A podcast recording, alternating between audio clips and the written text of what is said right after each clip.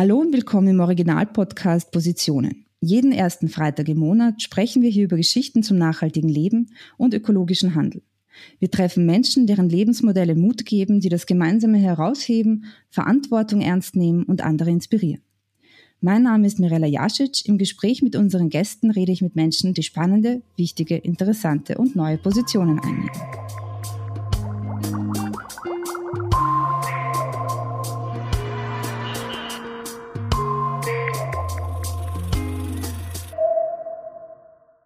Ferdinand Kremer und Franziskus Wozniak sind Studienfreunde.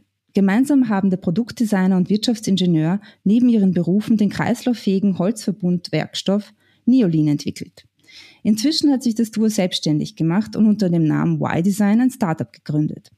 Ich freue mich, dass ich Ferdinand Kremer heute zum Gespräch begrüßen darf. Hallo und willkommen zum Original-Podcast Positionen. Ja, vielen Dank, dass ich da sein darf. Hallo. Die besten Ideen kommen den Menschen in der Dusche oder beim Spazierengehen. Wie kann man sich das bei euch vorstellen? Wie seid ihr auf die Idee von Neolin gekommen? Ja, das war natürlich keine plötzliche Eingebung. Ähm, oft ist es ja eigentlich so, dass sich, äh, sich eine Idee entwickelt und einen Prozess durchläuft. Und äh, so war es bei uns auch. Und gute Ideen sind meist am Anfang mit ihrem vollen Potenzial nicht äh, von Beginn an erkennbar und wie groß die Möglichkeiten sind und welche Potenziale da noch drinstehen, das wird uns auch heute immer noch, während wir schon eine Weile daran arbeiten, immer wieder bewusst. Das läuft immer in so Zyklen ab und wir erkennen immer wieder, okay, da lässt sich noch was machen und da ergeben sich neue Möglichkeiten. Aber wie es sich äh, grundlegend äh, entwickelt hat, äh, lässt sich vielleicht ungefähr so beschreiben. Franziskus und ich, wir kennen uns eigentlich seit der fünften Klasse. Wir sind in der gleichen Stadt zusammen aufgewachsen und hatten eine gemeinsame enge Jugend. Ich würde sagen, dass wir sehr viele wichtige Phasen in der Entwicklung zusammen durchlebt haben. Und äh, wir haben auch eine sehr ähnliche Prägung aus dem Elternhaus gegenüber einem achtsamen Umgang mit der Natur erlebt. Wir sind dann beide zusammen nach München gegangen zum Studieren, haben in einer WG zusammen gewohnt. Was, glaube ich, auch für mich und für ihn sehr wichtig waren, waren so viele Reisen in Osteuropa und Asien, quasi immer so auf den unmittelbaren Kontakt zur Natur gesucht. Oft war ich dann einen ganzen Monat irgendwie unter freiem Himmel im Schlafsack gelegen in Kirgistan, Georgien oder Nepal ohne Sicherheiten, mit wenig Geld und Plan. Und daher rührt auch so eine sehr, sehr tiefe emotionale Bindung so zum Planeten. Und das, denke ich, war für die Idee auch grundlegend. Und wir hatten aber auch immer die Idee, uns zusammen selbstständig zu machen und haben dabei immer auf Werkstoffebene gedacht. Wir haben uns überlegt, äh, wo der größte Hebel ist, wo lässt sich wirklich was bewirken.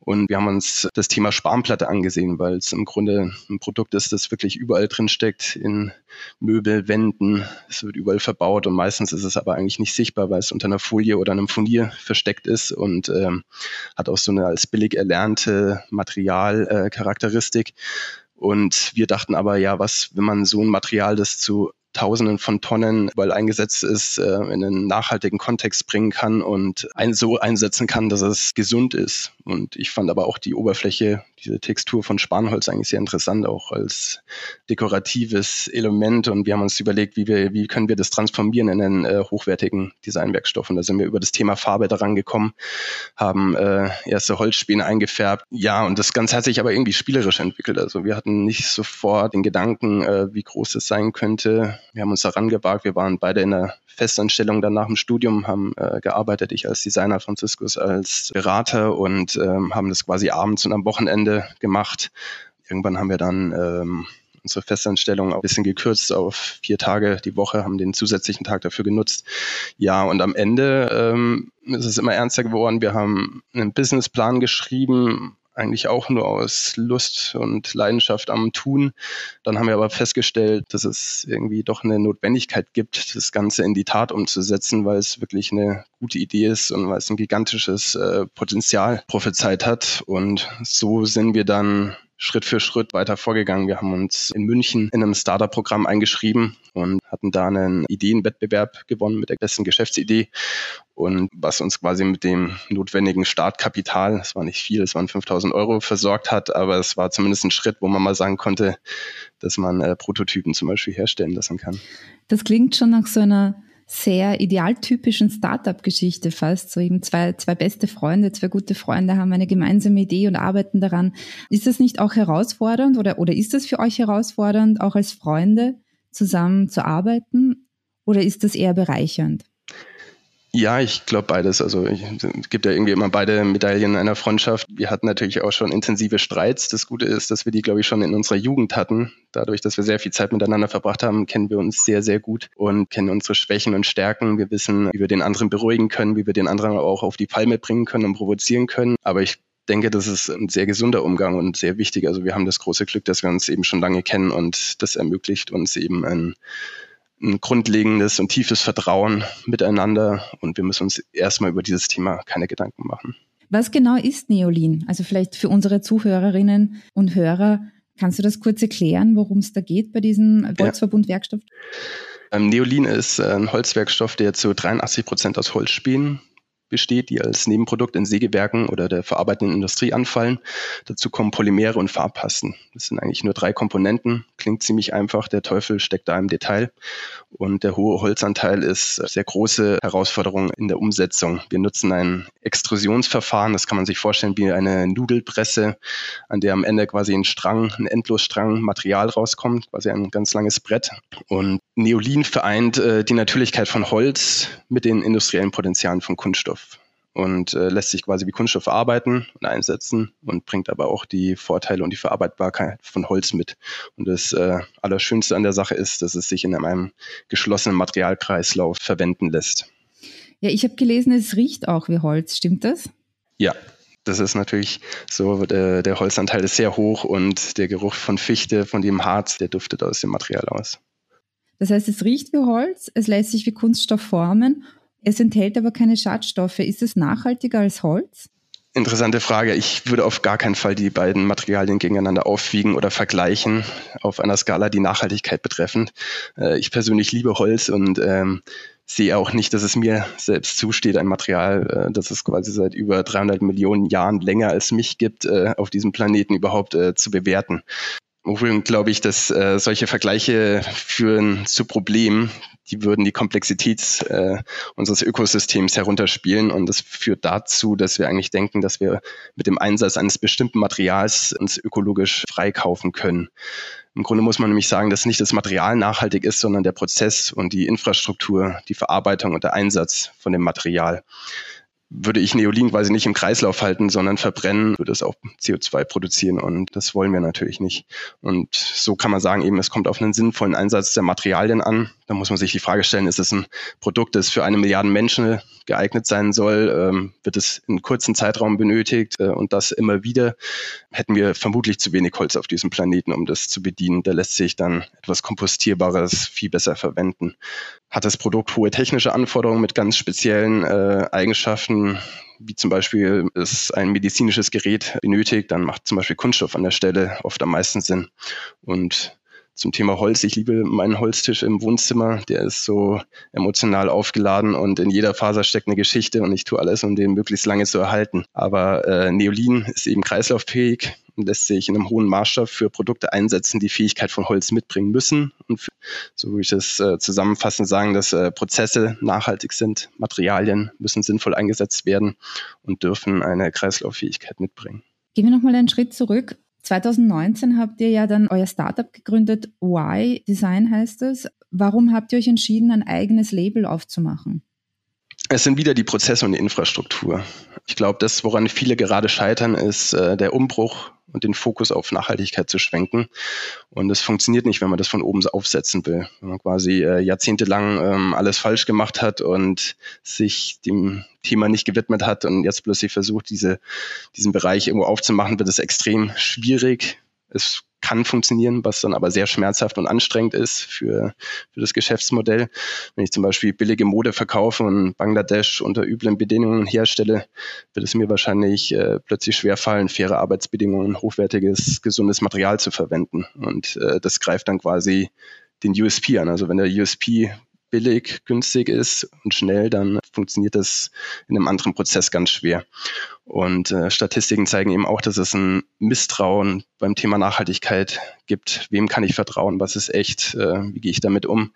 Das wäre das Thema Greenwashing und äh, muss eben die Infrastruktur von Anfang an stimmen. Und das ist quasi unsere Idee, dass wir in der Disziplin von Anfang an antreten. Kreislauf ist der Kern der Marke, das ist unsere DNA. Und wir wollen von Anfang an es richtig machen, eine Marke werden, der man quasi von Anfang an vertrauen kann und ähm, bei der man weiß, dass das komplette Portfolio kreislauffähig gestaltet ist und dem man, man sich eben sicher sein kann. War das für euch dann zwangsläufig quasi die logische Konsequenz daraus, dass das der einzige Weg sein kann, in dem ihr wirklich jeden einzelnen notwendigen Schritt, jeden Arbeitsschritt entsprechend auch bestimmen und kontrollieren könnt? Genau, es geht darum, ähm, das selbst zu kontrollieren und zu bestimmen, weil wir eine Vision haben. Wir haben eine Idee, wo wir in Zukunft sein wollen und äh, die wollen wir selber anleiten und da wollen wir uns nicht abhängig machen von jemand anderem. Es gibt natürlich Kooperationen, was auch ein sehr wichtiger Teil ist, kann ich vielleicht später nochmal erklären. Mhm. Unsere Circular Community oder Kooperation mit anderen Marken, auch was das Thema Investment angeht, sind wir offen für Firmen, aber wir gleichen natürlich sehr die Werte äh, ab, für die sie stehen, ob die mit uns äh, übereinstimmen und äh, bevor wir uns auf was einlassen. Und genau, wir möchten, möchten es selber in der Hand halten und diese Prozesse so formen, wie unsere Vision das eben vorgibt. Nachhaltigkeit steht eben sehr stark im Zentrum von Y. Was bedeutet Nachhaltigkeit für euch? Ja, es sind äh, Kreisläufe. Es ist eigentlich relativ einfach am Vorbild der Natur, so würde ich das sagen weil sich eigentlich außerhalb von uns alles in Kreisläufen bewegt, ob es jetzt ein Ameisenhauf ist oder die Gartenerde. Ähm, es sind immer Kosmen, Netzwerke, Kreisläufe.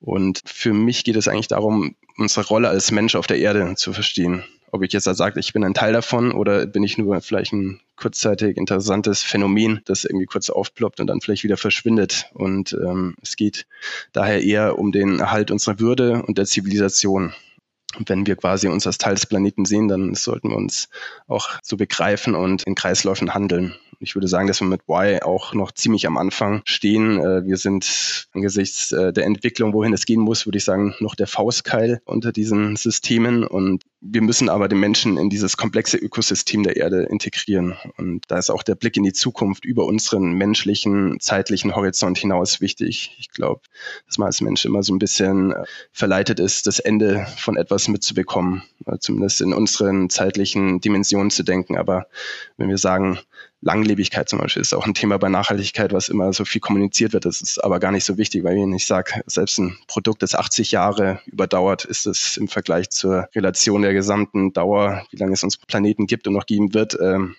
nicht relevant. Deswegen würde ich sagen, ähm, sollte man die Produkte eher so machen, dass sie in zeitlich begrenzten Abschnitten genutzt werden, aber die Möglichkeit eben haben, auch wiederverwendet zu werden. Äh, vielleicht kurz eben auch nochmal für unsere Hörerinnen und Hörer zu eurem Produkt. Ihr stellt Möbel her, ihr stellt aber auch äh, Gegenstände, einzelne Gegenstände für den, also für den Haushalt her. Ich äh, habe jetzt konkret im Kopf das Schneidebrett. Und du sagst aber, dass das eigentlich für euch auch so ein, so ein erster Schritt ist, oder? Mhm.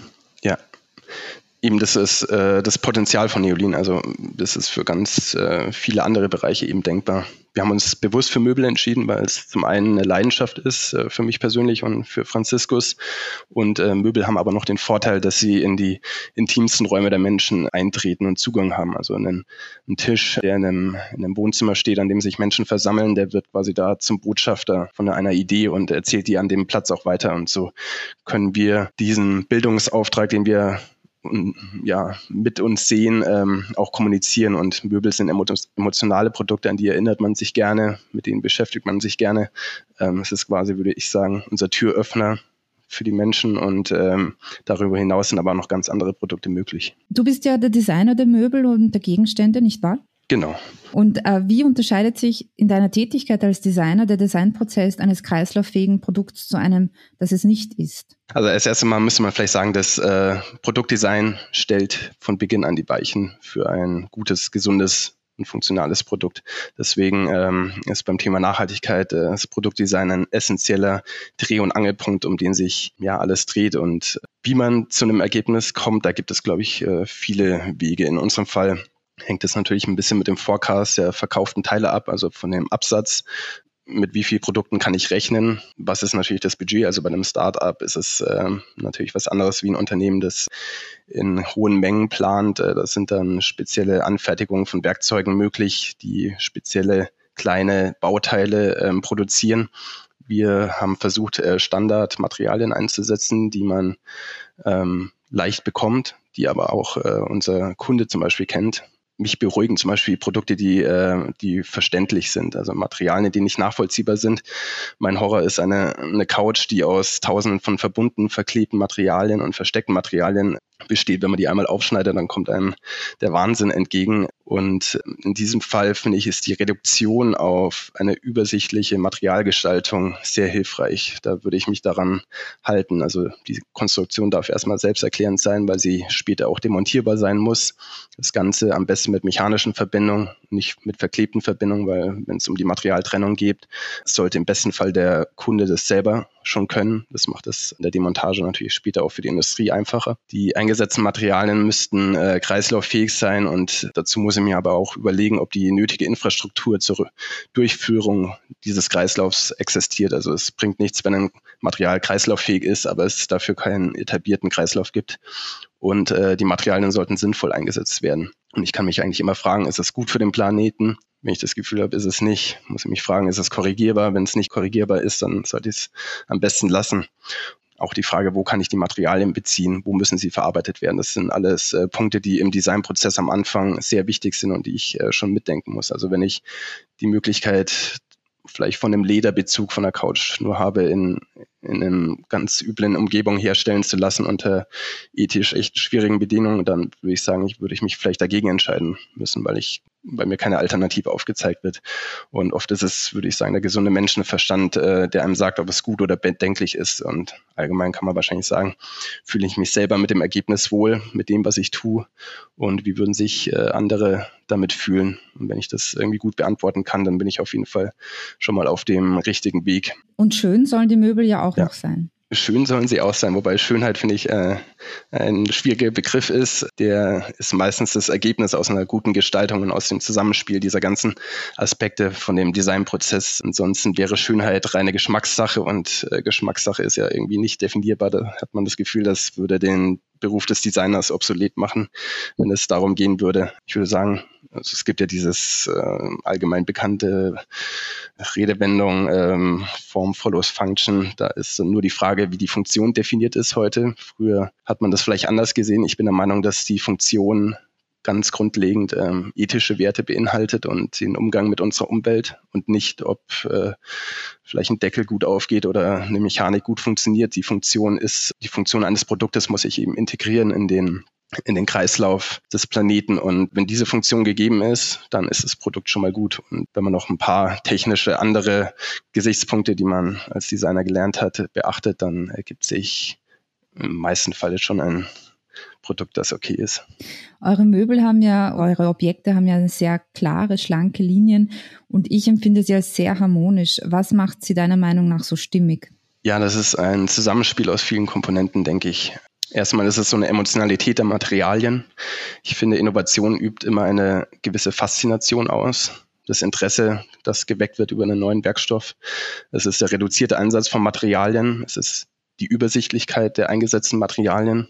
Und ähm, in diesem Fall, wenn wir von unseren Möbeln sprechen, ist es, glaube ich, äh, ja nur ein Ergebnis von vielen möglichen, das einer gewissen Aufgabenstellung unterlegen hat am Anfang. Es gibt ja immer eine Aufgabenstellung, ob es jetzt von einem Kunden kommt oder von der eigenen Firma. Man setzt sich ein Ziel. Bei uns war zum Beispiel mit eines der Ziele, dass wir zeigen wollen, dass Neolin komplett durchfärbt ist, weil wir diesen USP ähm, kommunizieren wollen. Also haben wir uns für die Phasen an den Möbeln entschieden. Das sind quasi diese abgeschrägten Kanten, die zeigen, dass das Material auch innen die gleiche Farbe hat wie oben. Ansonsten könnte es ja auch sein, dass das Material nur lackiert ist. Wir hatten die vorgegebene Maße wie ich vorhin beschrieben habe, eben bei dem Beispiel der Nudelpresse, es kommt äh, eine gewisse Breite aus, dem, aus der Maschine heraus und wir waren auf diese Breite beschränkt. Deswegen ähm, hat sich das Thema Microliving bei uns auch ergeben. Unsere Möbel haben eine schmale Dimension und der geringe Einsatz vom Material ist natürlich auch ein Faktor, weil wir preiswert produzieren wollten und äh, trotzdem ein stabiles Produkt äh, haben möchten und nicht zu sehr polarisieren mit der Formsprache in einem Raum. Ähm, wir haben nämlich das Thema Farbe bei uns drin. Das polarisiert schon als Statement genug. Deswegen haben wir gesagt, wir nehmen uns mit, dem, mit der Silhouette sehr zurück und versuchen eine schlanke und äh, grafische ähm, Darstellung da zu wählen. Und wie sieht jetzt konkret die Kreislauffähigkeit von euren Produkten aus? Also ich ganz praktisch gedacht, ich kaufe mir jetzt zum Beispiel bei euch ein Möbelstück, habe das die nächsten 15 Jahre und beschließe dann, es ja vielleicht äh, nicht mehr haben zu wollen in irgendeiner Form, bevor ich es wegwerfe, gibt es ja die Möglichkeit, es irgendwie an euch wieder zurückzugeben. Habe ich das richtig verstanden? Genau, das ist die Idee. Der Kreislauf, vielleicht muss man den erstmal beschreiben, wie er technisch funktioniert, ist mhm. relativ einfach. Wir haben ein Granulat, das ist die Ausgangsform für Neolin. Wir produzieren damit Neolin unter Druck und Hitze. Daraus entstehen Platten, Produkte, Designs. Die erleben eine, eine Zeit bei Menschen zu Hause, dann kommen die Sachen zurück, werden wieder zu Granulaten, Neolinprodukt, Granulaten, Neolinprodukt. So ist der Kreislauf relativ einfach eigentlich. Den nutzen wir aktuell auch schon. Zum Beispiel eine Maschine, bis die kalibriert ist und eingestellt ist, produziert immer so einen Anfahrts- Schrott nennt man es, wobei es nämlich kein Schrott ist, äh, sondern Material, das wir auch wieder verwerten sofort. Wir haben Hobel aus der Schreinerei, wir haben Späne, Verschnitt, Prototypen, ähm, alles Material quasi, was wir direkt in der Produktion wiederverwerten und äh, in den Kreislauf einspeisen. Der Rückholprozess sieht dann folgendermaßen aus. Äh, da stützen wir uns auf Statistiken, dass selbst hochwertige Möbel weggeschmissen werden nach sechs bis zehn Jahren. Ähm, da gibt es immer ganz schöne Beispiele von Stadtteilen, wie zum Beispiel München, ähm, wo Leute leben, die sehr viel Geld haben, die Wertstoffhöfe. Da sind die äh, Restmüllcontainer ähm, oder die Sperrmüllcontainer äh, gut gesichert, damit man sich das Material da nicht rausholt. Da liegen teilweise wirklich äh, Vitra-Hocker drin. Und also man sieht, dass selbst diese hochwertigen Produkte eine Endlichkeit haben. Bei uns soll das nicht der Fall sein. Wir würden die Sachen abholen lassen. Man kann die Sachen aber auch zu uns zurückschicken oder in zukünftigen Filialen abgeben oder an einen unserer Partner zurückgeben. Und wir geben darauf eine Gutschrift von bis zu 20 Prozent, die quasi einlösbar ist auf unser Portfolio. Da das Ganze quasi auch noch in der Entwicklung ist, ähm, gibt es natürlich auch andere Cashback-Systeme, Anreize, wie quasi der Kunde an unserer Idee partizipieren kann und äh, wir an dem Material dann wieder ähm, teilhaben können. Ihr habt ja diese Idee einer Circular Community. Und da frage ich mich, was genau bedeutet diese Circular Community und wie sieht die aus? Äh, wer ist Teil davon? Beziehungsweise wie wird man ein Teil davon? Ja, die Circular Community ist quasi die Idee äh, dieses Mikrokosmos, also Unternehmen, die dieselben Werte wie wir vertreten äh, zum Thema Kreislauf, äh, sind untereinander vernetzt und partizipieren voneinander. Ähm, es könnte zum Beispiel eine Modemarke sein, die Textilien herstellt, die rückführbar sind. Es können technische Produkte sein. Also im Grunde alles äh, Parteien, die in Kreisläufen handeln. Und es wäre dann ein Zusammenschluss äh, von verschiedenen Unternehmen, die sich auch zusammen positionieren und äh, zusammen auch einen Kundenstamm haben, an wiederkehrenden Käufern, Leuten, die eine sehr starke emotionale Bindung zur Marke haben. In München gibt es schon ein ganz schönes Beispiel, äh, die eine Circular Map äh, entworfen haben, die quasi visualisiert haben, wie diese Partner untereinander in Verbindung stehen. Und das ist eben diese Idee dieses Mikrokosmos an nachhaltigen Firmen. Und da würden man eventuell später sogar vielleicht beim Einkauf oder beim Verkauf von Materialien partizipieren, wenn es äh, da Überschneidungen gibt. Diese Circular Community bedeutet dann, ähm, dass vielleicht auch ein Kunde ein, Textil zurückgeben möchte und das kann er dann eben auch bei uns machen, bei Y und äh, muss es nicht zu dem anderen bringen, je nachdem, wer eben am nächsten ist, äh, wie die Infrastruktur aufgebaut ist, wer in der Nähe ist, welche Gelegenheiten sich eben ergeben. Und ähm, die steht natürlich noch ein bisschen im Anfangsstadium. Hierfür gibt es noch keine bestehende Infrastruktur, aber ein sehr, sehr großes Interesse von Marken, mit denen wir Kooperationen hatten. Und wir haben das Glück, dass wir, glaube ich, in dem Stadium sind, dass unsere Möbel ihre Nutzungsdauer noch nicht überschritten haben. Deswegen haben wir noch ein paar Jahre Zeit, um das aufzubauen, aber es ist ein fester Bestandteil unserer Vision. Ja, so eine Circular Community lässt auch auf jeden Fall viel Raum für gemeinsame Entwicklung an Visionen offen. Ich glaube nämlich, dass das ganz, ganz wichtig ist, wenn man sich da gegenseitig austauscht und Erfahrungen austauscht, aber auch gemeinsam so in die richtige Richtung versucht zu lenken. Und ich habe oft den Eindruck gehabt, dass das ganz wichtig ist, dass dieser Austausch da ist und das einen auch im Einzelnen dann nochmal weiterbringt. Ja, so sehen wir das auch. Also dieses voneinander profitieren, gemeinsam an einer Sache drehen. Ähm, auch wenn die Branchen unterschiedlich sind, hat man doch ganz viele Überschneidungen, äh, was äh, Herstellung, Lieferanten, äh, Transportwege bedeutet. Und ja, ist, man muss es auf eine organische, natürliche Art und Weise miteinander verbinden. Wisst ihr, wie viel Energie für, für die Herstellung eurer Produkte aufgewendet werden? Ähm, eine gute Frage. Wir wissen äh, nicht genau, wie viel Energie wir einsetzen. Wir wissen aber, dass wir Energie aus Erneuerbaren, ja, aus Sonne, Wasserkraft äh, und Wind benutzen, um unser Material zu produzieren. Und das Thema Zertifizierungen und ähm, die Darstellung des ökologischen Fußabdrucks ist natürlich für uns auch ganz wichtig, weil wir auch unsere Kunden daran teilhaben lassen wollen, ähm, auf welchem Weg wir uns befinden, in welche Richtung wir gehen. Und äh, quasi die Kontrolle und das Feedback unserer Community und unserer Kunden ist da sehr wichtig zu sehen, ob wir das richtig machen. Die Sachen sind immer so ein bisschen eine Frage von äh, finanziellen Mitteln und personellen Kapazitäten. Da wir auch noch relativ jung sind, ähm, konnten wir dieses Geld noch nicht investieren, haben aber auf jeden Fall das Ziel, das in Zukunft zu machen. Das ist auch ein wichtiger Teil auch in der Kommunikation nach außen, dass man quasi mitverfolgen kann, wie sich die Produktion entwickelt, wie, ja, wie sich quasi Energieverbrauch darstellt und, und das quasi selber als Firma zu reflektieren. Dadurch, dass Möbel bei diversen Möbeldiscountern inzwischen so unglaublich günstig geworden sind, also eigentlich schon seit den 70er Jahren, ist da ja so ein recht starker Trend in diese Richtung, ist die Hürde, sich eben ständig neu zu entwickeln und neu zu erfinden, auch in möbeltechnischer Hinsicht und damit die Einrichtung zu ersetzen, sehr gering geworden.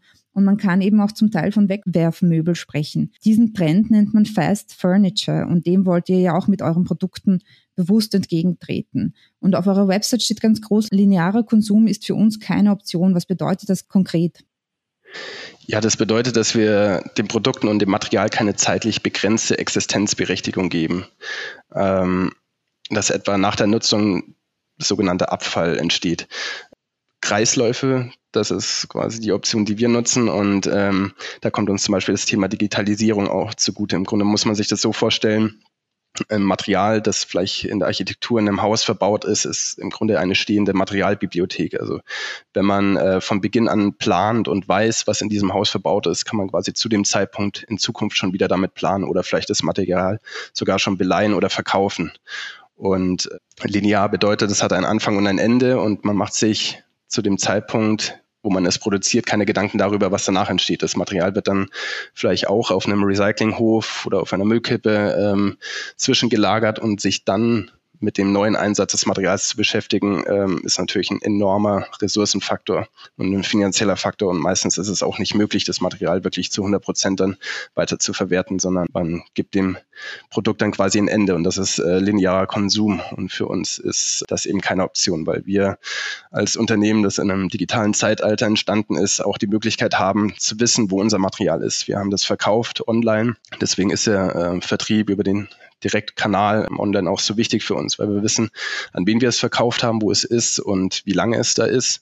Und wir haben die Möglichkeit, es zu dem Zeitpunkt zu planen und irgendwann auch zurückzuholen. Wir können auch aktiv auf die Menschen dann zugehen und sagen, können vielleicht andere Produkte jetzt halt anbieten, eine Rückholung irgendwie als Anreiz stellen um dann ja in anderen Branchen dieses Material wieder einzusetzen. Und da ist, glaube ich, auch wieder das Thema mit der zeitlichen, dem zeitlichen Horizont, den man dabei betrachtet. Ähm, man muss sich vielleicht einfach damit abfinden, dass man als Mensch äh, endlich ist, aber dass unser Handeln viel, viel weitreichenderen Folgen hat äh, und es nach uns definitiv weitergeht. Ja, ob als Zivilisation oder ohne, aber es geht auf jeden Fall weiter und das ist quasi die, die Rolle als Menschen auf dem Planeten, diese zu akzeptieren und ähm, wenn man sagt, man akzeptierte sie, dass man sagt, man ist Teil davon und man ist ja schon mit seinem eigenen Körper Teil dieses Kreislaufs. Das ist eigentlich paradox, dass man das quasi auf sein Handeln nicht überträgt.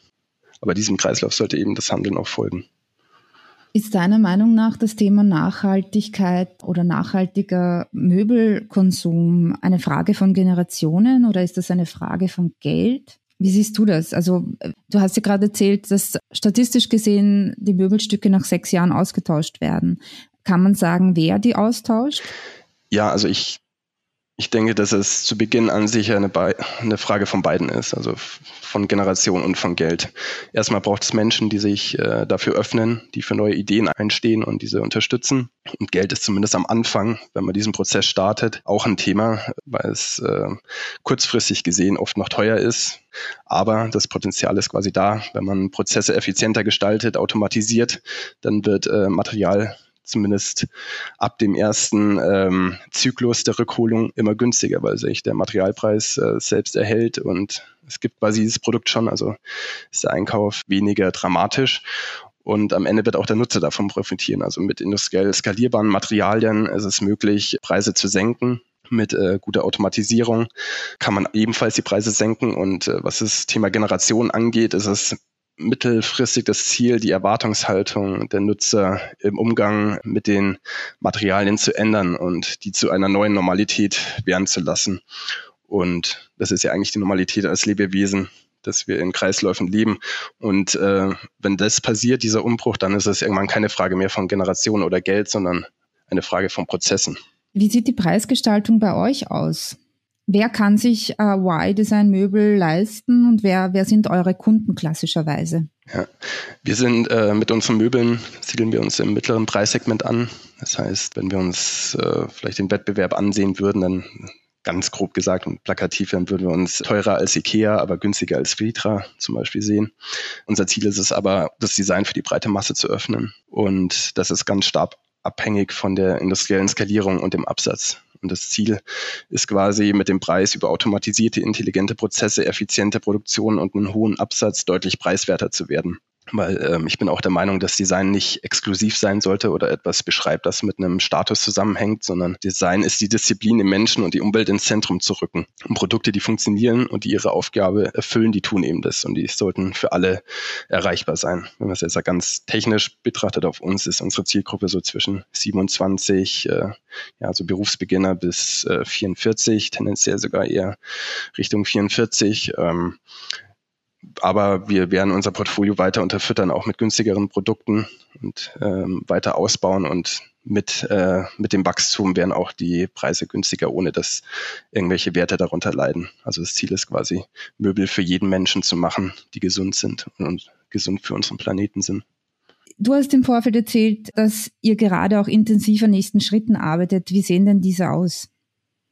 Ja, die, die Schritte sind eigentlich so, wir wollen das volle Potenzial jetzt halt von Neolin entfalten, weil es eben wie am Anfang erklärt, neben der Extrusion, neben dem Brett am Band ganz viele andere tolle Verfahren gibt, wie zum Beispiel den Spritzguss. Das heißt, freie Form möglich, auch der 3D-Druck, kennen vielleicht mehrere Menschen.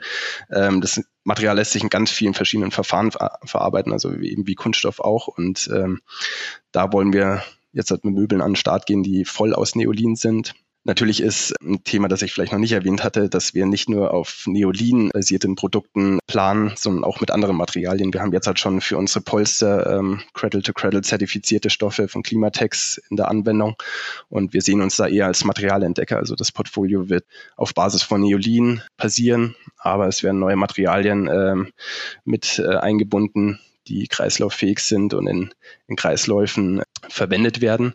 Und da werden wir neue Produkte entwerfen. Und wir sind jetzt halt mit unseren Prozessen im Unternehmen, was äh, Automatisierung, Anbindung zu unserer Logistik und Backoffice angeht, sehr, sehr gut schon, so dass wir uns quasi einen Freiraum geschaffen haben, äh, zu skalieren.